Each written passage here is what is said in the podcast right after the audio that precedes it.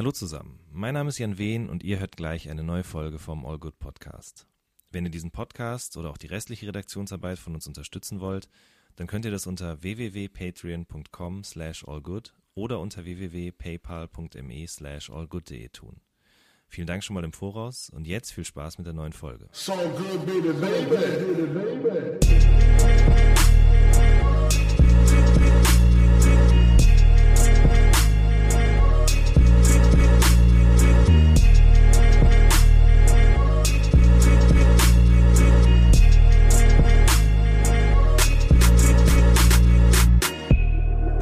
Mein Name ist Jan Wehn und ihr hört eine neue Folge vom All Good Podcast. Bei mir zu Gast ist heute ein junger Münchner, äh, auch bekannt als der Stämmer. Die Rede ist von Felix Krull. Ich grüße dich, mein Lieber. Servus, Grazie und Hallo. Ach, eine schöne Begrüßung. Ich bin gerade in München für die Hörer, die können das ja nicht sehen. Äh, du hast mich in deiner Heimatstadt empfangen. Wobei ist gar nicht deine Heimatstadt, ne? Jein, also ich bin in München geboren, habe aber eine Zeit lang in Wasserburg gewohnt. Das ist ähm, circa ja, 30 Kilometer von hier, also mhm. ist nicht, nicht so weit weg. Aber es ist schon deutlich äh, überschaubarer, obwohl München schon überschaubar ist. Mhm. Ähm, aber mittlerweile ist es doch seit knapp zehn Jahren jetzt wieder meine Heimat mhm. hier in München.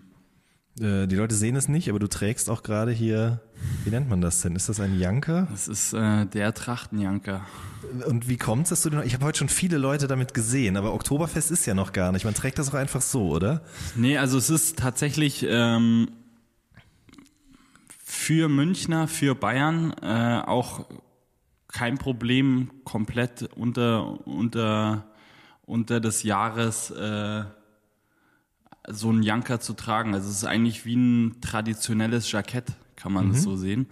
Ähm, und natürlich sind jetzt halt alle hier schon ein bisschen im Wiesenfieber. Es sind jetzt noch acht Tage und das merkst du halt schon. Also mhm. die Leute sind so richtig on fire. Mhm. Und ähm, ja, das ist auch immer irgendwie so ein Stück, Stück weit so eine Magie dann in der Stadt einfach. Also das mer du merkst es einfach, die, die Leute ziehen teilweise wirklich dann einfach jetzt schon auch Tracht an. Also das liegt äh, mit Sicherheit daran, dass du jetzt mehr Leute ja. in einem Janker gesehen hast. Ähm, ja, aber wie gesagt, das ist auch einfach so ein, so ein, so ein Kleidungsstück, dass man irgendwie zu jedem Anlass schick tragen kann, ohne dass es ulkig kommt, hier mhm. in Bayern zumindest. Ja. Definitiv. Ähm, woraus sind denn die Knöpfe? Sind die wirklich aus äh, Hirschgeweih oder Hirschhorn oder wie ja, nennt man das? Also es gibt da massive Unterschiede. So, der war jetzt auch nicht billig. Der hat 230 Euro, glaube ich, gekostet. Also mhm. ja, ich, ich, ich finde es schon schon happig so. Mhm. Aber du merkst halt massiv die Unterschiede. Also du kannst dir schon für 80 Euro oder teilweise noch günstiger einholen. Da sind dann die Knöpfe natürlich nicht, nicht aus Hirschgeweih. Ja. Dann sind das dann halt so Imitate. Ähm, aber an dem ist jetzt so alles echt und der Schnitt ist halt auch einfach wirklich äh, gut. Da gibt's hier so einen ganz großen ähm, Trachten, Waren, Mogul, das ist der Angermeier. Mhm. Und die haben halt wirklich so ziemlich die schönste Tracht. So ist auf jeden Fall halt so ein wirklich so ein Style-Game einfach in München auch abgefahren. Ähm, äh, gehst du selber auf die Jagd oder warst du schon mal auf der Jagd, wenn wir jetzt gerade schon von Hirschgeweih, äh, die zu Knöpfen verarbeitet werden, reden? Uh, America first, but Munich comes first da. Äh, ähm, Nee, ganz ehrlich, so eigentlich äh, ist es so ein richtig schwieriges Thema sogar, weil meine Mutter so die war immer so richtig anti anti Jagd und hat es immer ja. richtig verteufelt so. Ähm, interessanterweise habe ich aber erst vor kurzem einen relativ jungen Typ kennengelernt, der ähm, einen Jagdschein gemacht hat, jetzt auch bestanden hat und der hat mich halt schon auch wiederum äh, sehr aufgeklärt, dass es auch gar nicht so ist, wie man oft äh, annimmt. Also dass es nicht wirklich äh, dieses, ja, aus dem Tierschutzaspekt, dass man wahllos so Tiere abballert, so sehen es mhm. halt viele Leute. Und ich denke, das war auch so der Aspekt, der meine Mutter gestört hat und als Kind nimmst du halt einfach immer viel auf, was die, die oder viel, viel von der Meinung der Eltern an. Mhm. Und ich habe das immer so ein Stück weit auch so vertreten oder fand es auch, oder habe das jetzt nicht, nicht, nicht so toll gefunden. Aber der hat mir wirklich so halt ganz, ganz viel darüber, darüber erklärt. Ähm, was für eine wichtige Aufgabe das halt auch ist. So und äh, großer Bestandteil sind zum Beispiel auch sich mit den Pflanzen und dergleichen dann auszukennen. Also die Prüfung ist unfassbar umfangreich und mhm. und ähm, also er hat da richtig büffeln müssen für und und du kümmerst dich eigentlich nur, dass die äh, dass das Gleichgewicht des Waldes erhalten wird. So, das ist mhm. so der Kern des Ganzen und ähm, das habe ich so halt auch noch nie gehört oder beziehungsweise mich einfach nicht damit auseinandergesetzt. Fand ich schon interessant. So habe ich auf jeden Fall einen anderen Blick auf die Sache bekommen mhm. und bin da jetzt nicht mehr äh, so nicht mehr so voreingenommen, mhm. um es so zu sagen. Also ich finde es eigentlich äh, was schon eigentlich irgendwie ähm, eine schöne Sache an sich, also wo, was man gar nicht meinen würde so. Mhm. Bei uns in der Gegend ist jetzt wieder ein Wolf im Wald gesichtet worden. Der, die kommen wieder zurück, tatsächlich, ne? Und das sorgt ja auch ein bisschen dafür, so dass der Wald wieder so ein magischer Ort wird. Das finde ich schon interessant. Ja, auf jeden Fall. Da früher äh, konnte man konnte halt in den Wald rein, also aus den Märchen wusste man ja noch, dass die Wälder verwunschen sind und gefährlich, da lauern Gefahren und so. Und dann ist man mit seinen Eltern in den Wald gegangen, also ich zumindest, und habe gemerkt, okay, es ist gar nicht so. Und jetzt, wenn ich da bin, manchmal joggen oder sonst was, dann denke ich schon manchmal, was ist denn, wenn jetzt gleich so ein Wildschwein aus dem Dickicht bricht und mich mit seinen Zähnen aufsäbelt? Total krass. Ich habe da auch eine super heftige Anekdote. Also bei uns gibt's ähm, den Ebersberger Forst ganz in der Nähe hier. Mhm. Und das halt, da wird's halt dann schon richtig mystisch, also im wahrsten Sinne des Wortes, weil da gibt's so Irrlichter. Mhm. Und ähm, ich ist mir jetzt gerade eingeschossen, als du Wildschwein gesagt hast. Und zwar fahren da ganz, ganz viele Leute rein. Also man sagt so, der Legende nach soll es halt eine Sommernacht sein, eine warme, ja. Mhm. Ähm, und ähm, das wollte ich halt unbedingt auch mal sehen und die Legende besagt halt, dass es dort Irrlichter gibt, also unerklärbare Lichter einfach. Aha. Das kann man auch mal, könnt ihr alle mal googeln, so die Irrlichter vom Ebersberger Forst, wen es interessiert. Ähm, und da sind wir halt reingefahren und du musst halt richtig tief in den Wald rein. Das ist eine ganz, ganz alte Landstraße eigentlich und die haben parallel dazu ähm, eine Autobahn gebaut so und das ist quasi, die ist halt so die verlassene Landstraße, die mhm. früher da durch den Wald geführt hat und ich, ich weiß nicht wie viel Kilometer, aber es sind schon einige Kilometer, die es halt wirklich durch den tiefsten äh, Forst geht. Ähm, da kommt dann halt irgendwann, ja, so wirklich wie in einem Film, kommt da so ein abgebrochener Baum und da musst du halt so einen End den schmalen Weg reinfahren so. Mhm. Du kannst auch reingehen. Aber ähm, wir sind halt reingefahren. Ich muss ganz ehrlich sagen, weil jetzt komme ich zum Punkt. Wir sind halt reingefahren und plötzlich rannte halt so eine Herde Wildschweine neben uns und das war wirklich echt, also es war wirklich so ein Creep-Moment einfach, mhm. weil weil die einfach schon angsteinflößend aussehen so. Also ja. vor allem ist das Ding, äh, wenn die äh, Wildschweinmutter äh, Junge bekommt, dann sind die richtig aggressiv auch. Und da waren halt so ein paar Junge auch dabei und ich dachte mir, das ist schon so heftig. Also es war wie in so einer Safari. Ja, wenn du da aus dem Fenster guckst und es läuft so, mhm. so, so eine Horde wilder Tiere neben dir auf einmal. Das war auf jeden Fall krass. Und anschließend dann haben wir halt wirklich auch diese Lichter gesehen. Ähm, das ist, äh, es artet gerade völlig aus, diese Waldstory irgendwie, stelle ich fest. So, aber es war halt echt, also man, man kann, es ist wirklich, ich glaube, da waren schon einige Forscher, es gibt da richtige Berichte darüber. Man kann nicht erklären, was diese Lichter in dem Wald sind. So. Aber wo, wo sieht man die denn dann? Am Himmel oder im zwischen Bäumen oder wie ist das? Ja, du fährst, also du fährst diesen schmalen Pfad da rein mhm. und dann musst du halt, also wir haben uns zumindest so vorgestellt, dass wir das machen müssen, halt so den Motor ausgestellt und halt ruhig geblieben. Mhm. Und also es ist halt jetzt wirklich, wirklich kein Scherz und auch, ich will das jetzt nicht aufbauschen, aber es kamen halt dann einfach diese Lichter und das kann man sich vorstellen wie, ähm, wie ein Blitz von einem Fotoapparat. Mhm. Aber so voll verteilt und manche sind weiter weg, manche sind näher dran und die kommen dann in unterschiedlichen Abständen auch immer näher an dich ran. Und äh, es hört sich jetzt, ich weiß, es hört sich absolut verrückt an, aber es ist wirklich die Wahrheit. Und ich habe sogar einen Kumpel, der auch reingefahren ist und da ist, sind die so hell geworden, dass das ganze Auto innen so komplett weiß erleuchtet war und die haben so Schiss bekommen, dass die fast halt in einen Baum reingefahren sind und der, der fährt da halt nie wieder rein. Und ähm, ja, das ist, das ist auf jeden Fall, ist mir jetzt irgendwie gerade eingefallen. Glaub, Wo wir glaubst beim Wald sind, das ist richtig, richtig krass, richtig krass, ja, wenn ich so drüber nachdenke. Okay, das muss ich auf jeden Fall auch mal googeln. Ich habe ich hab ein Fable für solche Sachen, auch für so Sachen wie Kryptozoologie, so Tiere, die es eigentlich gar nicht geben darf oder so, so wie Oh, den krass. Yeti oder Loch Ness und Ja. so, weißt du? Ja, Das finde ich sehr, sehr spannend. ich auch, voll. Das, da, es trauen sich auch nicht viele, da in den Wald reinzufahren, muss man auch wirklich sagen, weil eben es ist wirklich halt äh, äh, kein, kein, keine Zäune oder so jetzt für, für die wilden Tiere, sondern du bist dann halt echt in der Pampa. Und ähm, also die meisten Mädels oder so sagen so, nee, fahre ich nicht mit. Also es ist echt Creep, Creep-Moment hoch 10 und dann diese Lichter zu sehen. Ja, sollte man mal recherchieren und wer Bock drauf hat, ähm, soll sich beim Stämmer melden. Ich gebe euch so einen genauen Fahrplan dann. Glaubst du an übernatürliche Dinge? Auf jeden Fall. Auf jeden Fall. Also ich, ich finde, es ist sogar, äh, es wäre unglaublich ignorant zu denken, man, man wäre jetzt, oder was heißt übernatürlich? Ja, das ist halt auch immer so eine Auslegungssache.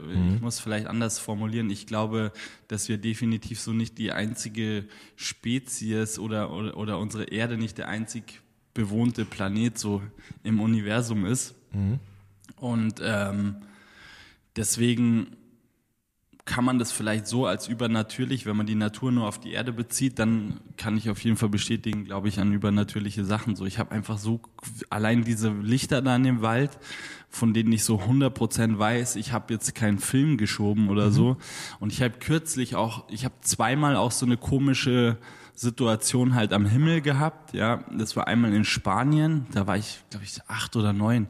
Da habe ich mein, äh, ich hatte einen Freund, die hatten da so, ein, so eine Finca mit, mit Kühen und also es war so eine Farmer Family und äh, das war so ein wilder Urlaub auch und auf jeden Fall, das war halt so total Abenteuer, äh, Huckleberry Finn-Style irgendwie alles und dann sind wir da halt so mit acht und der große Bruder ist so zwölf gewesen, sind wir halt mit dem Auto rumgefahren, also es war wirklich wild und da kann ich mich ganz genau erinnern, ich habe in den Himmel geguckt und habe so ein- auch so eine komische Erscheinung halt einfach gesehen. So die Leute werden sich denken, hey, wie schmiert dieser Podcast jetzt ab? Aber ich kann es nicht ändern. Äh, Wenn du mir solche Vorlagen gibst, dann muss ich muss ich was dazu sagen. Auf jeden Fall, das war das war so ein ganz helles Licht auch, das so einfach so einen ultraschnellen Bogen gemacht hat äh, und wieder so in in den Himmel verschwunden ist. Also wie kann ich das jetzt beschreiben? Wie Wie eine Sternschnuppe, die aber eben eine Gen- Form. Eine komplett, genau, wie eine Sternschnuppe, die aber so eine, so eine ähm, Choreografie geflogen ist oder so, weißt du, wie ich meine? Also komplett unnatürlich einfach. Und da habe ich mir so gedacht, was zum Teufel war das? Und das hat mich lange beschäftigt. Ich habe mich dann auch über Kugelblitze informiert und so. Also, äh, weil ich natürlich auch, äh, ist ja ganz klar, äh, wenn man irgendwie rational versucht zu denken, dann sucht man nach irgendwelchen Antworten. Das kann keine UFO gewesen sein oder so. Aber Kugelblitze sehen irgendwie auch anders aus. Und ich kann es bis heute nicht erklären. Und äh, vor drei Wochen haben wir ähm, hier in der Stadt, es gibt einen Ort, da kann man super cool auf so einer Wiese einfach chillen und Picknick machen und so. Und dann haben wir da halt abgehangen. Und da habe ich auch so voll lang in den Himmel geschaut und habe ich eiskalt, original, original dasselbe wieder gesehen. So, und das ist, pff, das ist Jahre her, dass ich das letzte Mal gesehen habe und ich dachte so, das werde ich nie, sowas wird mir nie wieder und A, wird mir das niemand glauben und ich werde sowas auch nie wieder sehen und ich habe das eiskalt vor drei Wochen wieder gesehen und ich so, ich weiß nicht, ob so mein Hirn irgendwelche Störungen hat und irgendwelche Blitze durch mein, durch meine äh, Iris fahren, äh, aber ich bin mir zu mehr als 100% sicher, dass ich das echt gesehen habe und dass es für mich unerklärlich ist. Und ich habe bis, ich habe auch jetzt wieder recherchiert. Ich weiß nicht, ich weiß nicht, was für ein Phänomen das ist. So, ähm, ja, nochmal die die Kurve kriegen. Ich glaube auf jeden Fall an an Übernatürliches. Sehr interessant. Sowas habe ich tatsächlich noch nie erlebt. Ich stand nur mal nachts im Wald, deswegen kam ich vorhin auf die Wildschweine. Ich stand nachts im Wald, ich wollte wandern, nachts mit meinem besten Kumpel. Und dann haben wir es eben knacken gehört im Unterholz und dann haben wir direkt angefangen zu fantasieren und sind wieder umgekehrt, weil wir echt Angst hatten, dass so eine Wildschweinmutter kommt und uns angreift, weil wir ihre Jungen quasi bedrohen, wenn wir uns in der Nähe da aufhalten. Und es ist ja auch so, ich wusste, ich habe dann erst das erste Mal gegoogelt, wie Wildschweine überhaupt aussehen. Ich kannte die immer nur aus den Asterix und Obelix Comics und da sahen die immer so ein bisschen drollig aus Ja. und wurden dann gegrillt und sahen Ja. immer so lecker aus, ja. Das, das ist das ist so meine einzige Wildschweinassoziation. Die sehen richtig übelst gefährlich einfach nur aus. Voll. Und die haben ja so messerscharfe Zähne, mit denen, also theoretisch können die einen wirklich aufschlitzen, glaube ich, tatsächlich. Es gab hier auch eine Geschichte, ähm, habe ich zumindest irgendwo gelesen. Das war auch ein Jäger, der hat halt eine, ein Wildschwein erlegt und dachte halt dann, es ist tot, ist hingegangen und es hat ihm so mit den, also es hat halt noch so halb gelebt und hat ihm dann halt mit so einem Zahn den Oberschenkel so zerfetzt, dass es ihm halt so die Hauptschlagader zerfleddert hat und der ist halt dann gestorben so. Also damit ist damit ist auf jeden Fall nicht zu spaßen mit Wildschweinen. Krass. Jetzt hatten wir es gerade schon von Übernatürlichem. Jetzt hast du gerade so eine, so eine Nature Legend erzählt. Aber gibt's gibt's eigentlich so Münchner Urban Legends? So Geschichten, die man sich in München erzählt, die so weitergetragen werden? Da gibt's einige Sachen. Also das eins so eine der mystischsten Sachen ist, ähm, äh, dass es ja hier den König Ludwig gab, der ähm, im Starnberger See ertrunken ist, ja. Ähm, ich hoffe, ich erzähle jetzt keinen Scheiß. Da ist nämlich meine Knowledge noch nicht so ganz so deep, aber da gibt's auf jeden Fall richtig krasse Mythen. Und ähm, da gibt's auch so einen Orden, die halt so wirklich das jedes Jahr anlässlich des Todes dann des Todestags halt so zelebrieren, so eine Zeremonie da machen. Ähm, die heißen, warte mal, Google-Männer, glaube ich, heißen die. Kugelmänner? Google-Männer. Kugelmänner. Also nicht wie die Suchmaschine, ähm, sondern mit U. Google-Männer. Wir können dann auch nochmal recherchieren oder ihr, wenn ihr gerade zuhört, könnt ihr ja parallel mal irgendwie äh, eingeben auf Google die, die Google-Männer und den König Ludwig. Auf jeden Fall, die sagen halt, dass er ermordet wurde. So, er ist nicht gestorben.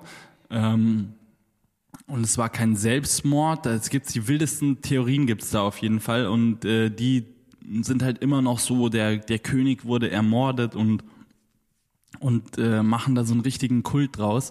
Und das ist so richtig creepy halt, weil es sind, äh, sind ja so voll zurechnungsfähige Leute und die in so einem Orden angehören und halt die Legende des Königs dann äh, weiter in Ehren halten. Und das ist zumindest so eine Geschichte, die ich kenne, die sehr faszinierend ist, mit der ich mich auch äh, seit längerem jetzt schon mal tiefer befassen wollte. Bin noch nicht so dazu gekommen, wie ihr merkt, aber das ist auf jeden Fall eine, eine interessante Sache. Spannend. Wirklich sehr spannend. Und aus der Münchner Schickeria gibt's da auch Dinge oder darf man die ja nicht erzählen? ja, doch, doch, auf jeden Fall.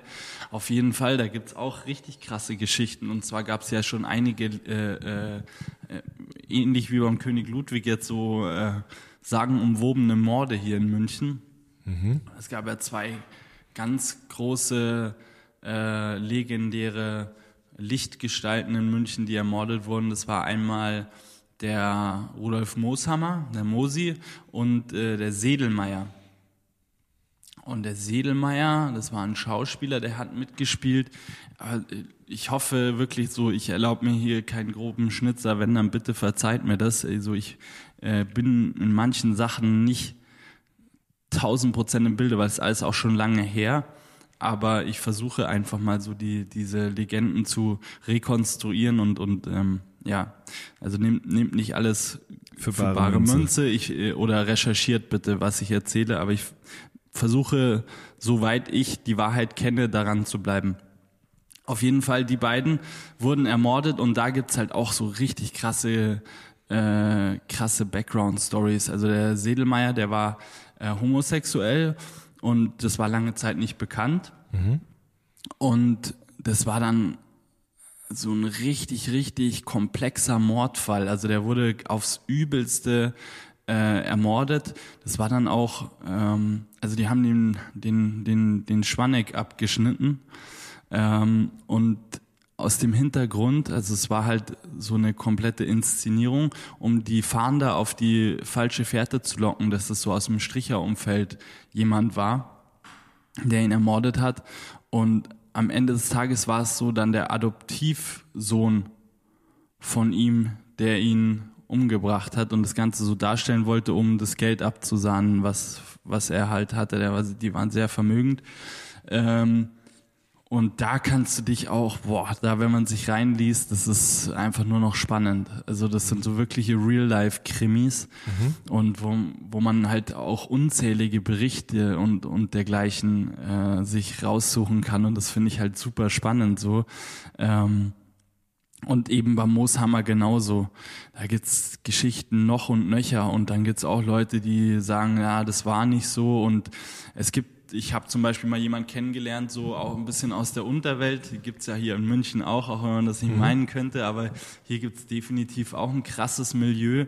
Und ähm, ich als bunter Hund kenne eigentlich aus allen Schichten, aus allen Szenen Leute. Und da habe ich eben halt auch mal mit einem gesprochen, und der meinte so felsenfest, der war davon total überzeugt und das war jetzt auch so jemand, den ich nicht als Quatscher einstufe, dass es eigentlich überhaupt gar kein Mord war, sondern dass der Mooshammer so auf so krasse Strangulierspiele und so gestanden hat. Mhm.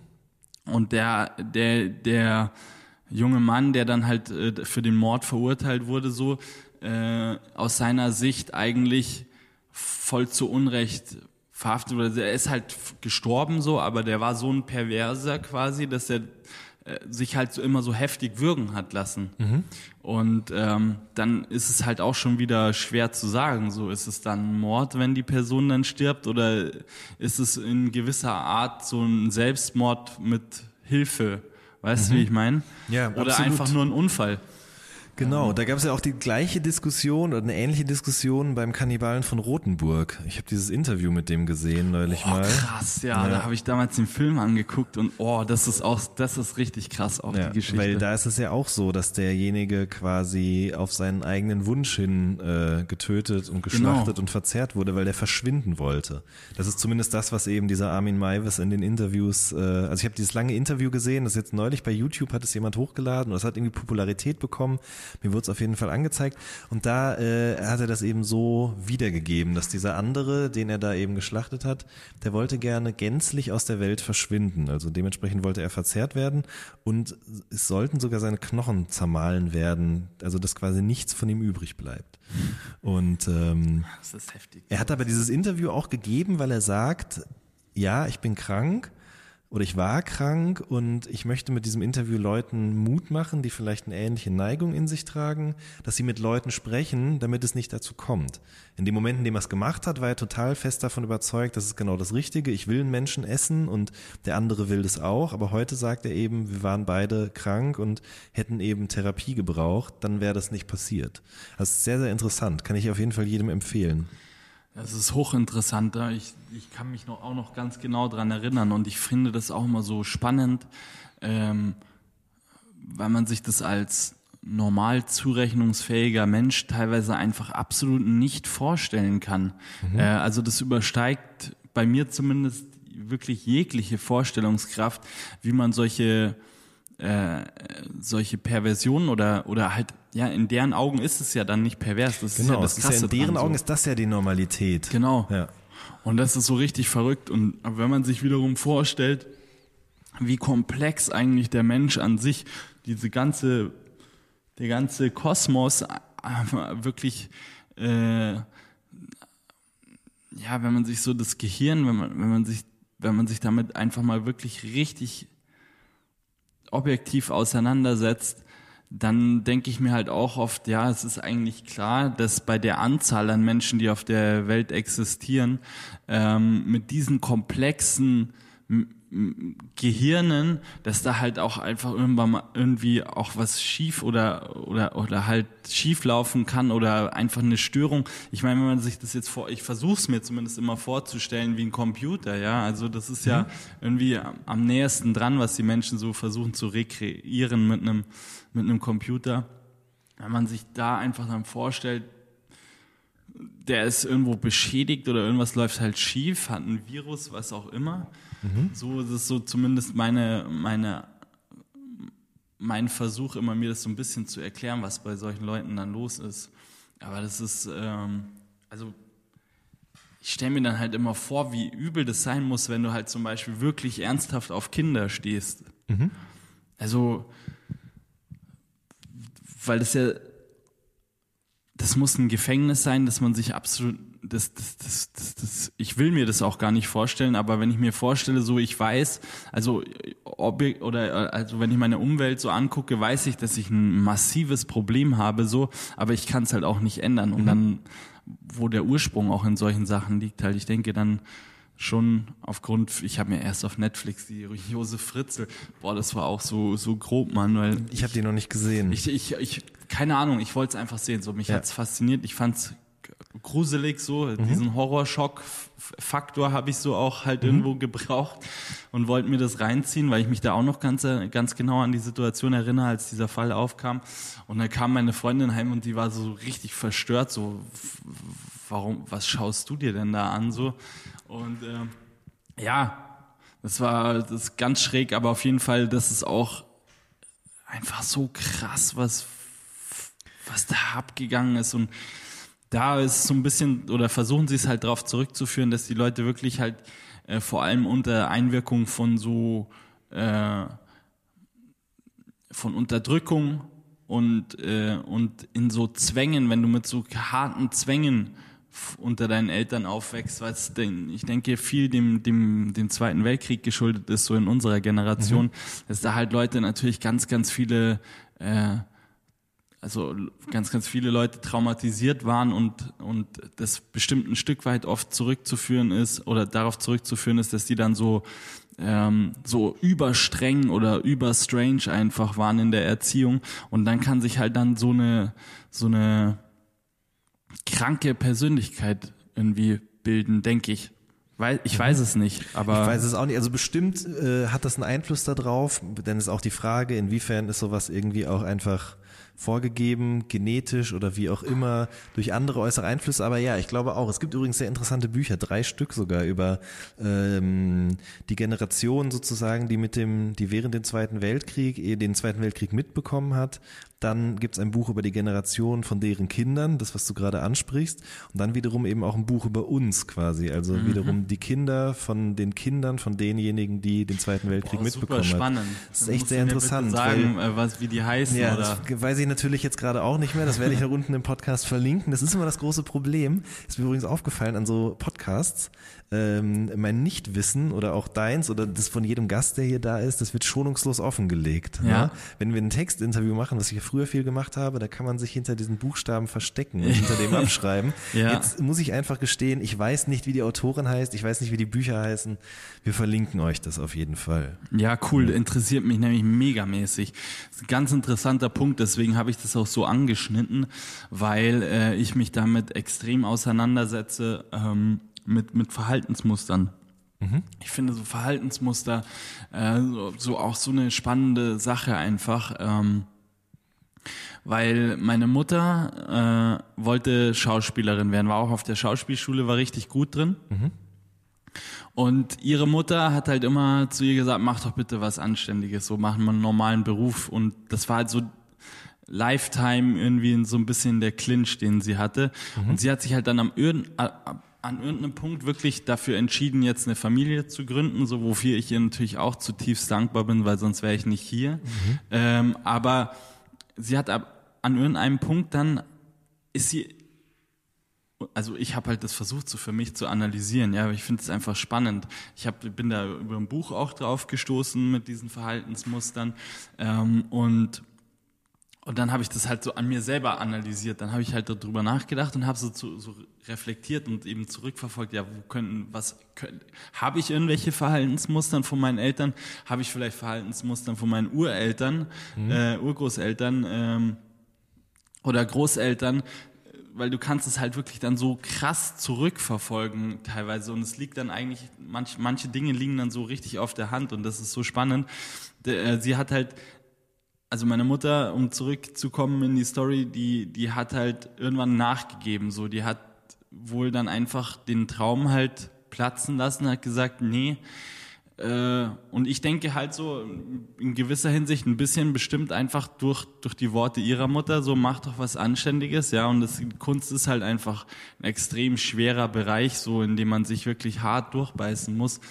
Und ähm, das Absurde ist aber, dass meine Mutter jetzt, die eigentlich so ein großes Verständnis dafür haben müsste, weil sie ja den mhm. Weg so zumindest äh, ein Stück weit gegangen ist, äh, jetzt zu mir aber sagt so, ja, und äh, möchtest du nicht, du, ich, was hat sie neulich gesagt, so ich könnte mir so gut vorstellen, dass du irgendwie so Streetworker-Sachen äh, machst, ja, weil du kannst so gut mit den jungen Menschen und dann ja, das sind halt dann Momente, wo man dann sagt so, ey, checkst du es überhaupt noch so? Weil, also da streite ich dann auch voll oft mit meiner Mutter. Ähm, und ich denke mir so, was geht denn ab? Du müsstest doch eigentlich so das größte Verständnis dafür mhm. haben, mit deiner Geschichte.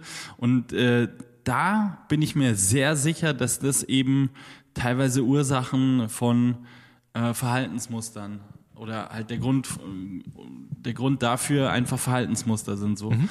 Das, äh, weil da gibt's, da muss ich auch noch mal kurz sagen, jetzt da gibt's nämlich so eine Geschichte in dem Buch, die ich gelesen habe, dass, ähm, dass äh, eine Familie immer bei einem Braten, das ist bestimmt aus Amerika, weil wir hier, wer isst hier so ein, ja, gibt's auch Leute, die braten essen. Auf jeden Fall, die schneiden halt äh, so, da ist eine Familie, die, die Mutter schneidet immer bei einem Braten das äh, Vorder- und das Endstück ab. Mhm. Und ähm, irgendwie, also ich weiß nicht, wer die Geschichte dann ausgekramt hat und wie die da drauf gekommen sind, aber auf jeden Fall hat irgendjemand gefragt, ja, warum machst du das dann so? Und dann sagt sie halt, jetzt hat meine Mutter immer so gemacht. Und dann fragen sie halt so ihre Mutter, also die Oma der Kids dann, warum hast du das so gemacht? Und das heißt, das hat meine, meine Mutter so gemacht. So, und dann haben sie halt das große Glück, dass noch die äh, Uroma lebt und die sagt halt, ja, ich hatte einfach so ein, also wir waren halt sehr arm zu der Zeit und ich hatte nur so eine kleine Backform und die, der Braten hat halt immer nicht in die Backform gepasst und deswegen ah. habe ich so das Ende und den Anfang immer abgeschnitten. Und das finde ich so eigentlich sehr bildlich dargestellt, äh, äh, wie so Verhaltensmuster funktionieren. So, mhm. man weiß oft gar nicht mehr, warum macht man denn irgendwas. Weil die über Generationen weitergetragen und nicht genau. mehr hinterfragt werden, ja. Ich hoffe, es ist nicht zu wirre für euch Leute. Ähm, aber äh, ich ja, glaube, das so spannende Themen. Ja. Zur Not gibt's auch, äh, ich glaube, in der iTunes Podcast App, da gibt's so ein ähm, so ein Rückwärtspfeil, da kann man draufklicken, da kann man Ach, 15 cool. Sekunden zurückgehen. Wenn man irgendwas, wenn man irgendeinen Gedankengang von uns jetzt nicht gecheckt hat, dann kann man nochmal da draufdrücken und es nachhören. Also wenn es zu spacey wird hier. Richtig, ja, ich finde es sehr, sehr spannend. ähm, mich würde dann tatsächlich aber auch interessieren, also ich meine, du bist kein, du bist kein Schauspieler geworden, aber in deiner Rolle als äh, Musiker ähm, nimmst du ja auch immer wieder Rollen ein auf eine gewisse Art und Weise. Also jetzt gerade ist ja das Alman Tape rausgekommen. Ähm, wir haben uns kennengelernt, zumindest im äh, wie sagt man denn, im Virtual Live, ne? äh, 2012, als gerade ähm, das denn, denn, ja nicht dein erst, aber also ähm, Tage des Stämmers war genau. das, ne? Ähm, da hast du ja auch eine gewisse Rolle gespielt, wenn ich das mal so formulieren darf. Ja, auf, auf jeden Fall. Ich, ich mag es auch super gerne so. Ähm, ich glaube, hoppala, ich glaube, deswegen habe ich mir auch so die Figur Felix Krull rausgesucht. Ich mhm. finde es ein, ja, hast du sehr mystischer Moment schon wieder. Ähm, könnte tatsächlich auch wieder ein Verhaltensmuster sein, was hier greift, ja. ähm, aber das mache ich schon sehr gerne, auf jeden Fall. Also da hast du vollkommen recht. Äh, ich finde es immer cool, in irgendwelche Rollen zu schlüpfen und ähm, was natürlich auch manchmal ein bisschen verhängnisvoll ist, ähm, weil viele Leute dann auch immer so mich wirklich komplett so als das wahrnehmen, was ich darstelle in meiner Kunst und halt davon ausgehen, ich bin einfach eine echte Person, die genau hier einfach von ihrem echten Leben berichtet.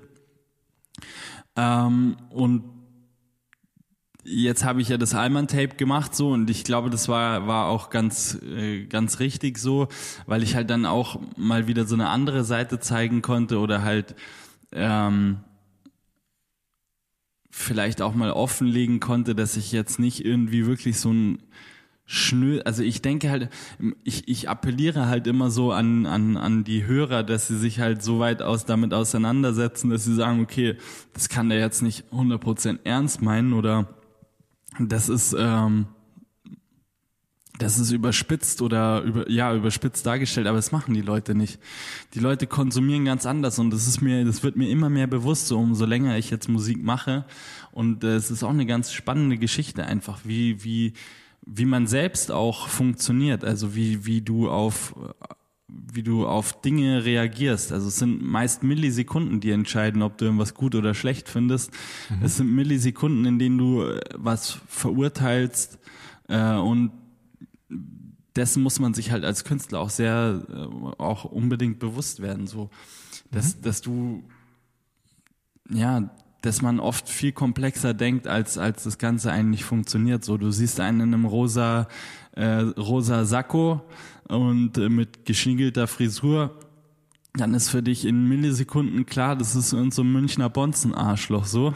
Mhm. Und aber so, sollte es ja auch sein, ein Stück weit. Ja, klar, ja. aber die, aber aber die Leute befassen sich dann weniger mit der Kunst, ja. sondern die sagen so, nee, das höre ich mir jetzt erst gar nicht an. Mhm. Wegen, aufgrund der Vorurteile so. Und des, dessen war ich mir so, dessen Aus, also die Auswirkungen, was sowas hat mhm. und äh, wie die Leute auch in anderen Bundesländern auf Münchner reagieren, da, damit habe ich so nie gerechnet, mhm. einfach mhm. so. Also ich kenne ja, ich habe ja angefangen, einfach nur aus meinem Mikrokosmos zu erzählen, so.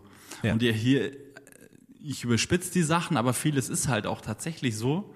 Ähm, aber ich feiere jetzt daran auch nicht alles, sondern ich verarsche halt auch manchmal so Sachen und mhm. die Leute verstehen das aber nicht so, äh, weil es halt wirklich an München und an Bayern einfach haftet, so ein bisschen mhm. diese, diese ganzen Klischees und ähm, das ist mir eben bei diesen Rollen oder bei dieser Rolle Felix Krull, die ich annehme, aufgefallen, so dass dass man da äh, oder vielleicht, dass ich äh, die Sachen halt besonders gut rüberbringen kann, so dass man es mir halt einfach abkauft, ohne es hinter zu fragen. Ja, also ja. Äh, vielleicht habe ich wirklich so ein Stückchen äh, Schauspieler in mir von meiner Mutter vererbt. Mhm. War das in der Tage des Stemmers auch schon so? Also, dass die Leute darauf so ein bisschen ja, wie soll man das denn sagen? Also, dass die so reagiert haben, wie du es gerade beschrieben hast, dass die halt dich so als, als Münchner, als gestriegelten Münchner Snob abgestempelt haben? Komischerweise auch schon ein bisschen. Also man muss dazu sagen, für die, die zuhören, die mich jetzt nicht kennen oder äh, noch nichts von mir gesehen haben, ich hatte zu der Zeit auch noch nicht ähm, den Style, den ich jetzt habe. Also man entwickelt sich ja als Künstler und am Anfang habe ich noch keinen noch keinen Look so wirklich kreiert gehabt. Also ich bin einfach so vor die Kamera getreten, wie ich einfach rumgelaufen bin und da habe ich äh, noch nicht diesen den, den feinen Herr habe ich da noch nicht so zur Schau getragen und ähm, bin da, ich bin ja ganz viel Skateboard gefahren, dann teilweise einfach im, im Skater-Look so aufgekreuzt und selbst da haben die Leute dann schon so Münchner Vorurteile gehabt, wo ich mir so gedacht habe, dann das, das kann doch gar nicht sein im Endeffekt, mhm. so weißt du, wie ich meine? Aber da waren dann einfach so die, die Sachen, die ich gesagt habe, ausschlaggebend dafür. Und das war damals tatsächlich auch schon so, aber noch nicht in dem Umfang. Mhm. Auf der anderen Seite, was wiederum voll völlig verblüffend für mich dann war, so in, in ich habe ein Video das oder ein Song, der heißt Cäsarn das war von dem Album Kitsch, das kam letztes Jahr raus. Da habe ich halt so wirklich mal äh, das Ganze so absolut auf die Spitze getrieben, ähm, was diese was den Münchner Größenwahn angeht. Und da habe ich einen Song gemacht, der heißt Cäsarenwahn. Und ich dachte so, da werden die Leute so richtig eskalieren und richtig ausrasten und das richtig übel finden. Und das ist so eins der Videos, das in meiner Karriere am allerbesten angekommen ist. Mhm. Obwohl ich da als rosaner Hitler irgendwie äh, pinkes Koks ziehe und mir die Nase blutet. Und äh, also es ist wirklich, ähm, ich bin sehr stolz drauf, muss ich sagen, auf das Video auch. Also ich habe mir da äh, richtig viel Gedanken gemacht und haben mich richtig ins Zeug gelegt. Aber da haben die Leute halt so sofort, das war dann scheinbar so krass überzogen, dass sie dann halt wieder gesagt haben, so, ah, ja klar, geil, mhm. Wahnsinn. Mhm. So, äh, irgendwie verrückt. Also man muss auf jeden Fall, es ist nicht so leicht, wie man oft denkt, äh, ein Künstler zu sein oder eine Kunstfigur zu sein, vielmehr. Ja. Ähm, wo kam denn das, das, äh, die pinke Uniform her? Die kann man ja nicht einfach so kaufen, nehme ich an. Die kann man nicht so kaufen. Das ist eine, eine sehr gute Frage und da wirst du jetzt, äh, da habe ich auch wieder, kann ich wieder aus, aus dem Nähkästchen plaudern. Das Im ist nämlich Sinne eine, des Wortes ja, wahrscheinlich. Das ist, eine, das ist eine richtige Steilvorlage, die du mir jetzt gibst. Und zwar ist es eine echte Wehrmachtsuniform. Und jetzt wird's halt richtig creepy, weil ich habe halt, also ich habe alles, was ich mache, so ich kann keine halben Sachen machen. So, mhm. ähm, ich habe das Alman-Tape dann auch eben, deswegen habe ich jetzt auch den Janka an. So, wenn ich halt irgendwas mache, so dann dann ziehe ich das so in dem Moment einfach das das taugt mir halt irgendwie auch. Mhm. Also wenn ich dann so, dann ziehe ich es halt voll durch. Auf jeden Fall wollte ich halt um, ich wollte unbedingt diesen pinken Hitler spielen. Ähm, also den Hitler der Liebe, im, im Grunde genommen so. Der Diktator der Liebe. Äh, das war so meine, meine Botschaft in, hinter dem Ganzen. Und ähm, dann habe ich mich halt auf die Suche begeben eben und dann habe ich äh, richtig deep recherchiert, äh, weil das war gar nicht so einfach so eine, also ich habe erst geguckt Kostüme, Kostümverleih und dergleichen und da war aber nie so das Ultimative einfach dabei und dann habe ich tatsächlich eben jemand gefunden, der original Wehrmachtsschnitte noch herstellt. Für welche Zwecke? Ja, für, für Freaks. Also ich, ich, ich hoffe, ich darf ein bisschen ausholen oder ja, ich weiß gerne, nicht, ob wir einen zeitlichen Fall. Rahmen doch, haben. So. Ähm, Dafür sind wir hier. Äh, ich habe Freunde in Kanada und nicht von meinem Freund in Kanada, sondern dessen Freundesvater. Also ein ganz berühmter Staranwalt in, in Montreal und auch so ein shady Typ irgendwie, der halt äh, auch so Mobster, so Gangster vertreten hat, also so eine, irgendwie eine spannende Person, aber auch eine unheimliche Person. Und dann ähm, sind wir halt mal zu dem Kumpel so gefahren und dann hat er mich so gesehen und der war so voll von den Socken, weil ich halt so äh, Original Allmann halt einfach bin, ja. äh, der Prototyp Allmann bin ich halt irgendwo wirklich ein Stück weit ähm, und bin da mit meinen blonden Haaren und meinen blauen Augen da äh, reingeschlendert in das Haus und der ist so richtig eskaliert so. Der hat mich so richtig gefeiert und dann hat er mir so seine seine riesige äh, ähm, wie, wie formuliert man das am besten? Ja, so eine Wehrmachts einfach eine Nazi-Sammlung, ja, es ist jetzt salopp ausgedrückt, aber äh, dann versteht ihr am schnellsten, was ich sagen will. Der hatte einfach so eine, so wirklich so einen Raum mit, mit Relikten aus, aus dem Dritten Reich so. Und äh, das war das erste Mal, so, das war einfach nur, das war einfach nur gruselig und irgendwie mhm. ist so richtig weird irgendwie und richtig unangenehm auch dann, so auch wenn ich dann noch relativ jung war, aber äh, es war, war mir einfach irgendwie zu schräg. Also äh, Fahnen, Dolche, Uniform. Genau, also der hatte so wirklich in Glaskästen und der, die, die waren richtig scheißreich. Also der, mhm. der hatte richtig viel Asche und der hat dafür so viel Geld ausgegeben. Ähm, das war so das, das, das, das Strangeste daran. Also der hat halt so wirklich, der war dann so stolz. Also es tut mir jetzt leid, dass ich sowas hier äh, sagen muss, aber ich gebe einfach nur wieder, was ich so gehört habe. Er hat dann so wirklich so stolz so ein Dolch präsentiert, an dem halt noch Judenblut ist so. Mhm. Und der hat da keine Ahnung so 30.000 Dollar oder so dafür dann gezahlt, ja. Und da ist mir das so zum ersten Mal irgendwie bewusst geworden, wie, wie crazy dieses ganze, dieses ganze, dieser, dieser Nazi-Kult eigentlich nach mhm. wie vor ist. Mhm. Ähm, weil hierzulande ist es ja einfach immer so ein Ding, wenn du jetzt mit Älteren sprichst, dann sind die eher so da sehr komisch, also lieber einfach nicht drüber sprechen und es ist irgendwie auch, das wird halt massivst verdrängt mhm. und äh, die junge Generation macht halt irgendwie Hitlerwitze oder so, also das ist dann so weit weg, dass es oftmals dann einfach nur noch so irgendwie abgedroschen, verarscht wird halt äh, mhm. so die ganze Sache. Ähm, natürlich eine ganz andere Geschichte mit, mit Leuten, die äh, in, in, in der Familienhistorie verfolgt wurden oder dergleichen. Ich meine jetzt halt so den normalen deutschen, die deutschen Kids, die halt dann irgendwie einen, Hitler-Joke machen oder so, die sind einfach gar, die sind einfach schon zu weit weg von der ganzen Geschichte. Und mhm. so für mich war das dann einfach im Ausland, sowas zu sehen, war dann so ein ganz krasser Moment, wo ich wirklich äh, so kapiert habe, ähm, das ist noch nicht ganz weg so. Also das, diese, diese, diese verblendete äh, Ideologie äh, besteht noch immer. Und jetzt, jetzt muss ich irgendwie, jetzt muss ich irgendwie wieder zurück zum Fahren finden. Genau, wir angefangen hatten wir mit der Uniform. Und ich, ich kann dadurch halt verstehen, warum es den gibt und für wen der halt solche Sachen schneidert. Genau für solche Leute eben. Mhm. Die, mhm. Genau für solche Leute, die darauf total abfahren und äh, damit so richtig, äh, also die das sammeln, aber die da auch mit diesem Kult einfach so, ich weiß nicht, das ist wirklich wie so, wie so, das war ja auch im Dritten Reich leicht okkult alles. Ähm, mhm. es gibt also eine große Historie an brauner Esoterik zum Beispiel auch. Ja, ja also absurd und pervers irgendwie, aber der hatte halt wirklich, also da konntest du dir alles bestellen, was es so gab. Also sämtliche Offiziersränge, äh, Abzeichen, äh, Uniformen, alles einfach. Mhm. Alles.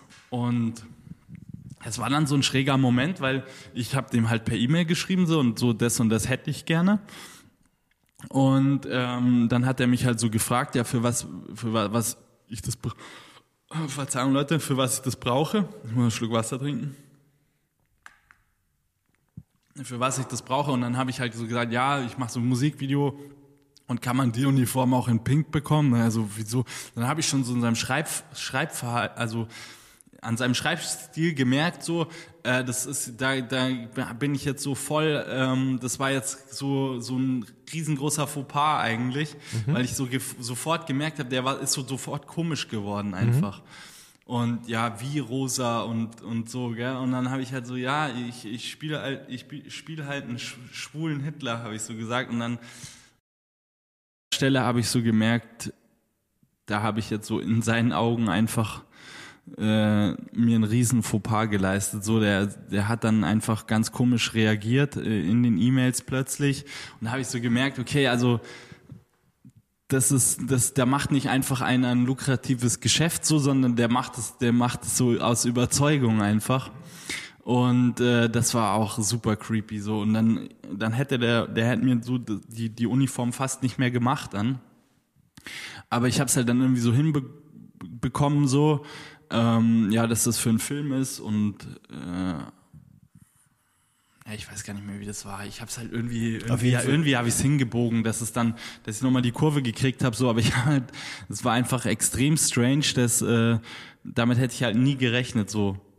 Ähm, dass dann jemand, der so eine Seite macht, so ich aus dem Aspekt, dass man damit gutes Geld verdienen kann, mhm. ist so eine Sache, was ich immer noch dann verwerflich finde, aber dass, dass jemand das halt dann, also dass die Leute, die da in diesem Geschäft quasi zugange sind, dann das auch voll mit völliger Überzeugung machen, das hätte ich dann auch wirklich nicht geglaubt. Und auf jeden Fall habe ich dann diese Uniform bekommen und das ist tatsächlich, ja, das ist eine echte Wehrmacht, also ich weiß nicht, ob die Schnittmuster haben oder ähm, Uniformen an die an denen sie sich dann orientieren, aber es mhm. ist auf jeden Fall so eine echte Wehrmachtsuniform, die ich da in dem Video habe. Darf man fragen, was sowas kostet? Ja, das war ziemlich teuer.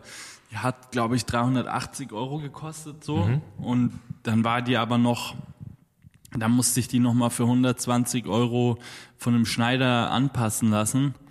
Äh, damit die halt richtig sitzt, so, das war mir auch wichtig. Ähm, die war nämlich sehr breit. Äh, also summa summarum so knapp 500, bisschen über 500 Euro habe ich dann gezahlt, weil ich musste die dann auch noch färben. Die war weiß, das war eine weiße Uniform. Weil eine schwarze hätte ich, oder eine braune hätte ich ja nicht rosa färben können dann. Ähm, ja, also ein teures Unterfangen, aber no, ich kann es nur noch mal sagen, so wenn ich irgendwie irgendwas darstellen oder durchziehen will, dann dann gehe ich da teilweise über meine Grenzen von dem, was ich mir leisten kann. Oder also ich will das einfach so, so perfekt wie möglich machen dann. Mhm. Und dann, äh, ja, eine kurze Story auf jeden Fall dazu. Spannend. Äh, hast du vorher schon mal auf dem Pferd gesessen?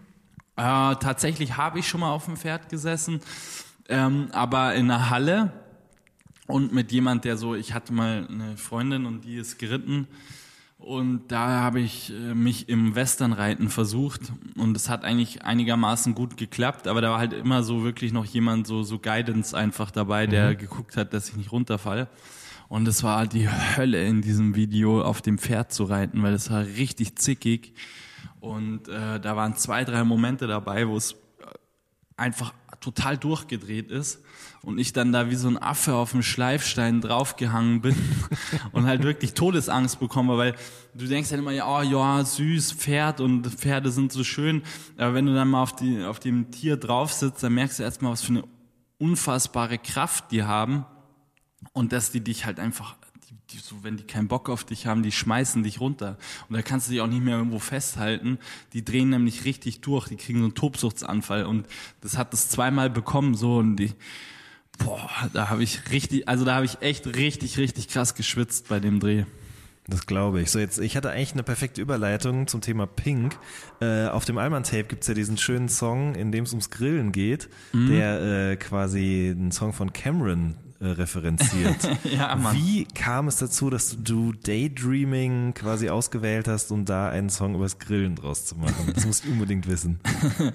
Also ich gehe bei meinen bei meinen äh, Werken oder bei meinen Releases äh, immer so vor, dass ich mir grundlegend eigentlich eine imaginäre Playlist mache an Sachen, die ich einfach selber feiere. So.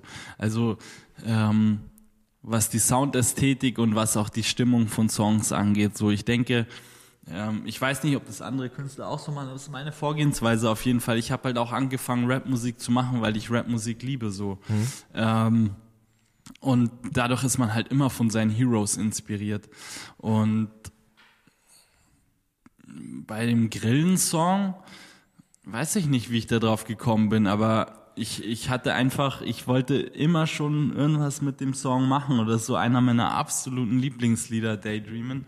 Das ist so krass, weil eigentlich ist dieser, also ich kenne wenige Leute, die den mit Cameron direkt in Verbindung bringen als erstes. Das sind immer andere. I Really Mean It oder äh, das ist eine gute Frage, was denn Aretha Franklin hat die den nicht auch gesungen? Das kann gut sein, ich weiß es nicht genau. Ja, auf jeden Fall, also bei mir ist immer dieses mit dem Disneyland so, das ist auf ewig hängen geblieben, dass er da in dem Song über Disneyland, ja. Richtig. okay, du wolltest immer irgendwas damit machen, ja.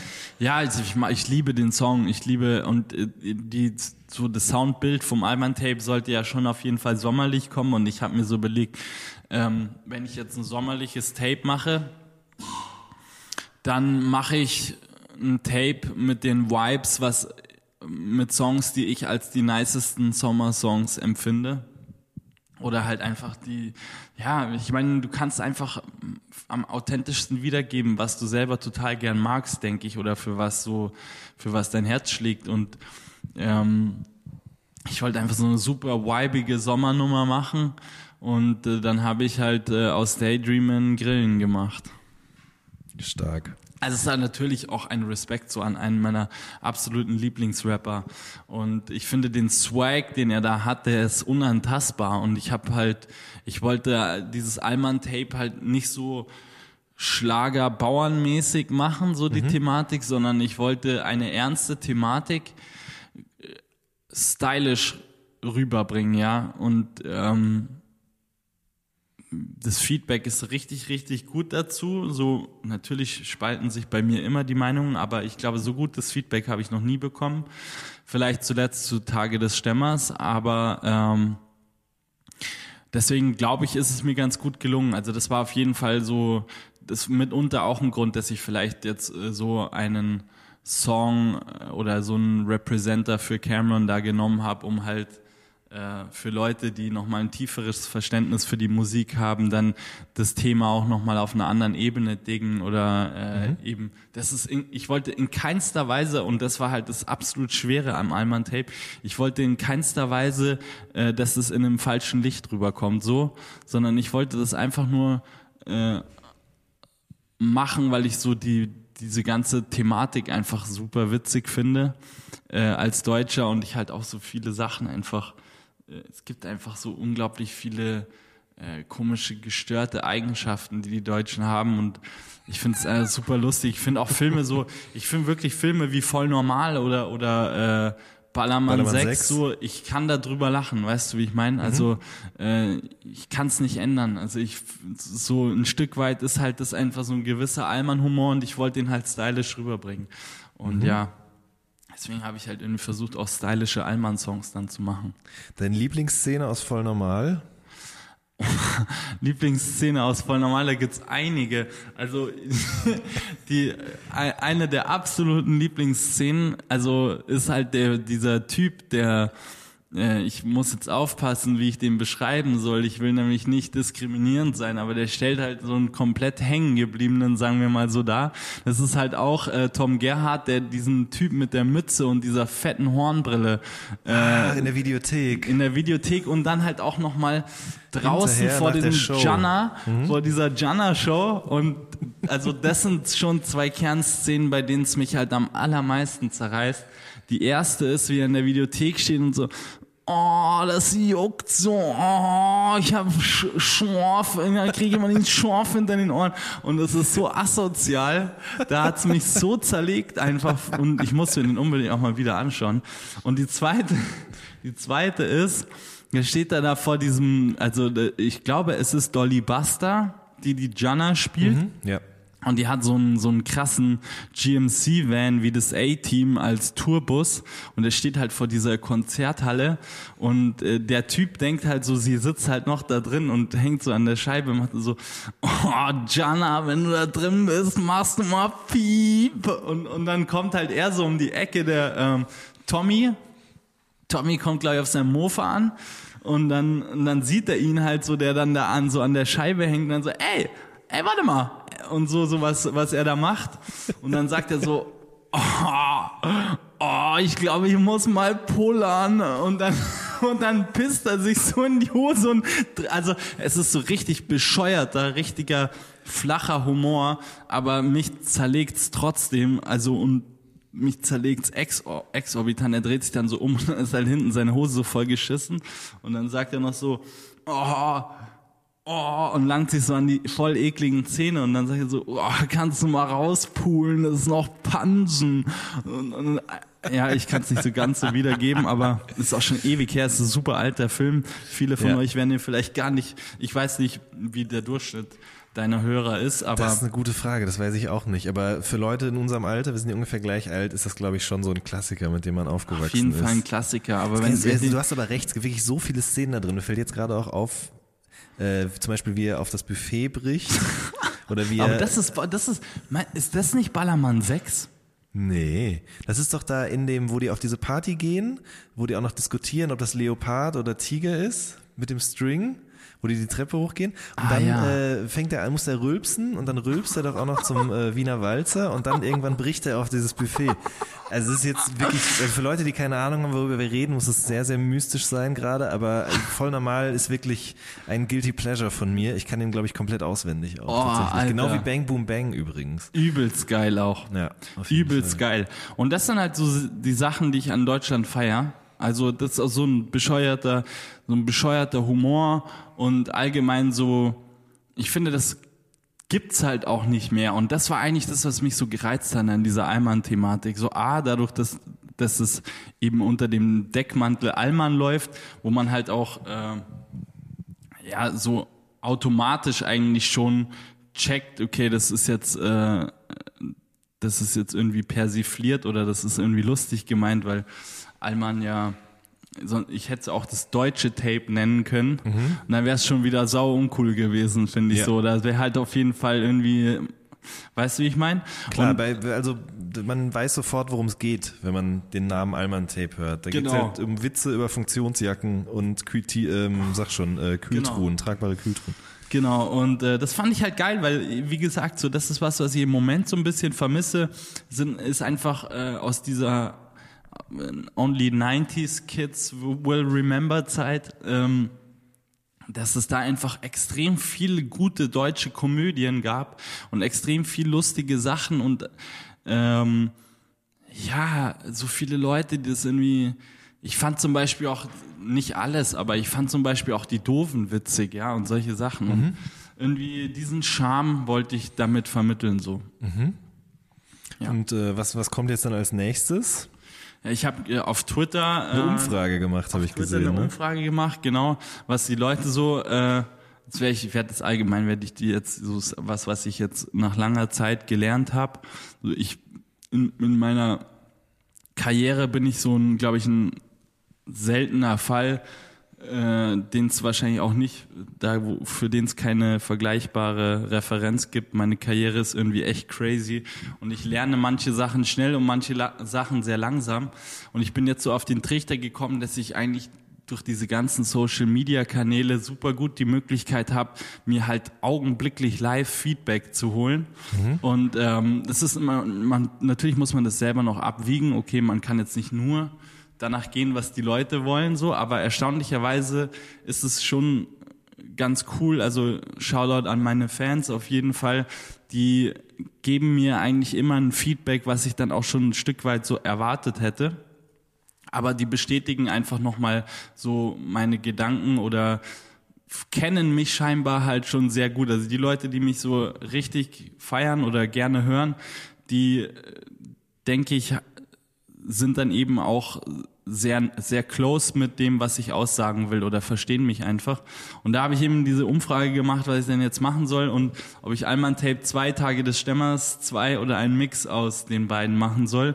Und es war dann äh, doch deutlich, ähm, die Meinung der Leute war dann deutlich ein Mix aus den beiden und äh, genau das werde ich jetzt machen.